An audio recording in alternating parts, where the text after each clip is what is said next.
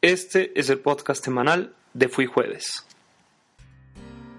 En este episodio analizaremos los párrafos restantes del artículo cuarto constitucional. Toda familia tiene derecho a disfrutar de vivienda digna y decorosa. La ley establecerá los instrumentos y apoyos necesarios a fin de alcanzar tal objetivo.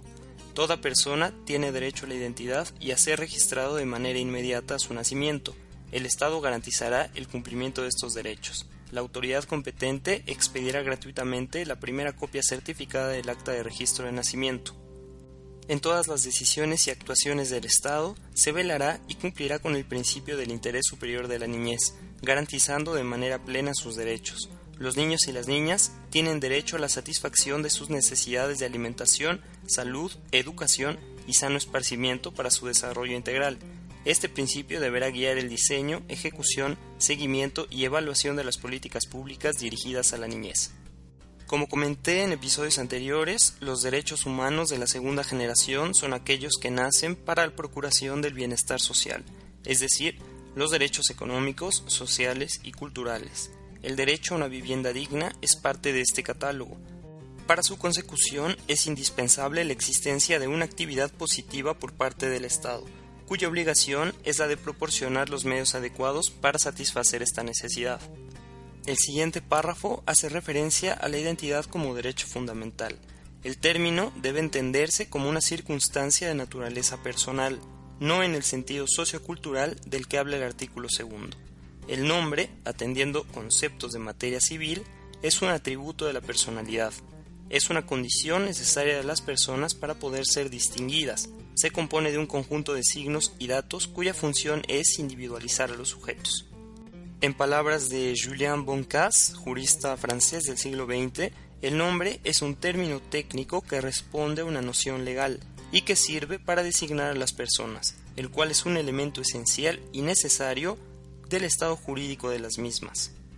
El párrafo noveno de este artículo consagra los derechos de la niñez. En 1924 se da por primera vez el reconocimiento sobre la existencia de derechos exclusivos para las niñas y los niños, mediante la adopción de la Declaración de Ginebra por parte de la Sociedad de Naciones. Lo anterior surge como una respuesta a la terrible situación que vivían los niños, ocasionada por el conflicto bélico mundial que finalizó en 1918. Décadas más tarde, la conclusión de la Segunda Guerra Mundial daría paso a la creación de múltiples documentos de gran relevancia internacional. El más importante fue la Declaración Universal de los Derechos Humanos, que propició también modificaciones a textos declarativos anteriores, como la Declaración de Ginebra. De esta manera se subsanarían las deficiencias que el documento tenía. El Fondo de las Naciones Unidas para la Infancia, mejor conocido como UNICEF, es creado en 1946. Trece años después, en 1959, es aprobada la Declaración de los Derechos del Niño por la Asamblea General de las Naciones Unidas. Los 78 Estados miembros votarían a favor de manera unánime. Los párrafos subsecuentes subrayan el derecho del menor a una protección integral, la cual estará a cargo tanto de los padres como de los particulares y el Estado. Dichos párrafos expresan lo siguiente. Los ascendientes, tutores y custodios tienen obligación de preservar y exigir el cumplimiento de estos derechos y principios. El Estado otorgará facilidades a los particulares para que coadyuven el cumplimiento de los derechos de la niñez. Para finalizar con el análisis de este artículo, leeré los dos últimos párrafos.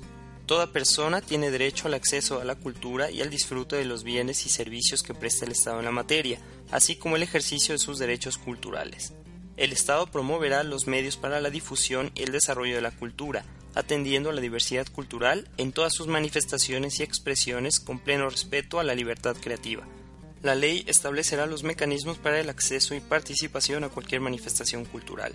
Toda persona tiene derecho a la cultura física y a la práctica del deporte. Corresponde al Estado su promoción, fomento y estímulo conforme a las leyes en la materia.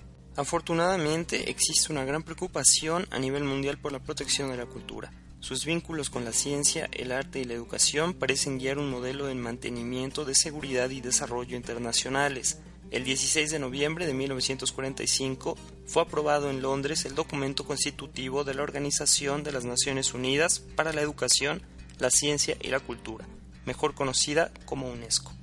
En el próximo episodio comenzaremos con el análisis del artículo quinto constitucional. Recomendación musical. Saul Williams es un reconocido escritor, actor y músico estadounidense que mezcla usualmente elementos de la cultura y la contracultura en sus obras. En todo su trabajo podemos notar una clara tendencia a la crítica social, expresada mediante la construcción de complejos escenarios en los que intervienen factores políticos e históricos.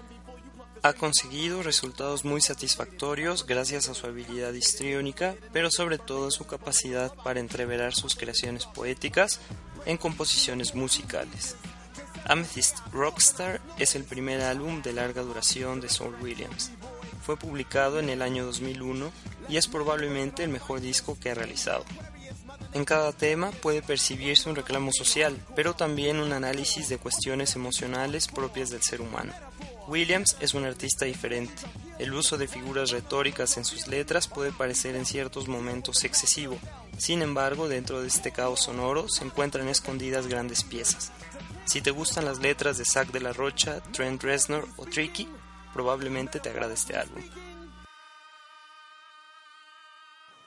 Cómics y novelas gráficas. El historietista canadiense Jeff Lemire es muy conocido por elaborar ficciones que involucran pasajes oníricos relativos a la infancia. Esta semana en materia constitucional estudiamos los derechos de la niñez. Es por ello que me gustaría recomendar una trilogía de cuentos de este gran artista. La trilogía de Essex County está compuesta por Tales from the Farm, publicado en 2008, Ghost Stories del mismo año y The Country Nurse del 2009. Cada historia cuenta con personajes y situaciones en común, pero los protagonistas son diferentes. El simbolismo del que se vale Lemire para narrar las mismas es en muchas ocasiones muy sutil. Esto no quiere decir que por esta circunstancia carezca de contundencia.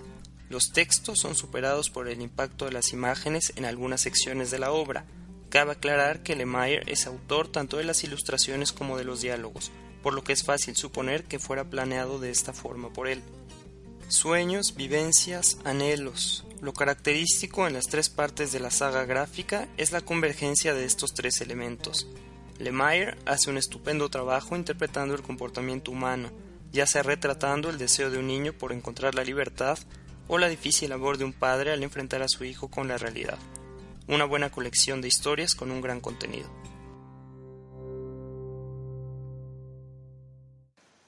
Exposiciones. Desde el siglo VII, la religión del Islam ha conducido las vidas de la comunidad musulmana. Al igual que las otras dos principales religiones monoteístas, el judaísmo y el cristianismo, el Islam cuenta con un profeta quien fue el encargado de escribir la voluntad de un ser superior. Precisamente en esta creencia radica la importancia del texto sagrado del Corán, ya que no solamente contiene lineamientos y sanciones de índole moral, sino preceptos orientados hacia el establecimiento de un orden social, así como principios que sirven como fuente del derecho musulmán. El arte islámico, como cualquier otra expresión cultural, se extendió y diversificó por el gran territorio que ocuparon los grupos practicantes de la religión musulmana. De Marruecos a Egipto, de Siria a Afganistán, de India a Turquía, los artesanos musulmanes produjeron obras de gran calidad utilizando diversos materiales como la cerámica, el latón, plata y oro, con pigmentos como el lapislázuli o la azurita. La caligrafía, como es bien sabido, tiene una importancia primordial en el arte islámico. Prueba de esto es su inclusión en casi todos los objetos que fabricaron los artesanos musulmanes. En el antiguo colegio de San Ildefonso, ubicado en Justo Sierra número 16 en el centro histórico de la Ciudad de México, se encuentra actualmente y hasta el 4 de octubre la exposición temporal Lo terrenal y lo divino, arte islámico de los siglos VII a XIX.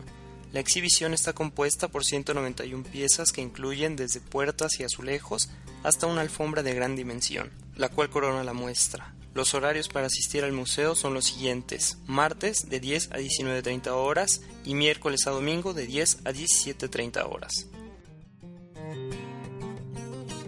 Ese fue el contenido del noveno episodio. Para cualquier duda o comentario, mi mail es fuijueves.gmail y mi cuenta de Twitter es fuijueves. Muchas gracias y hasta la próxima.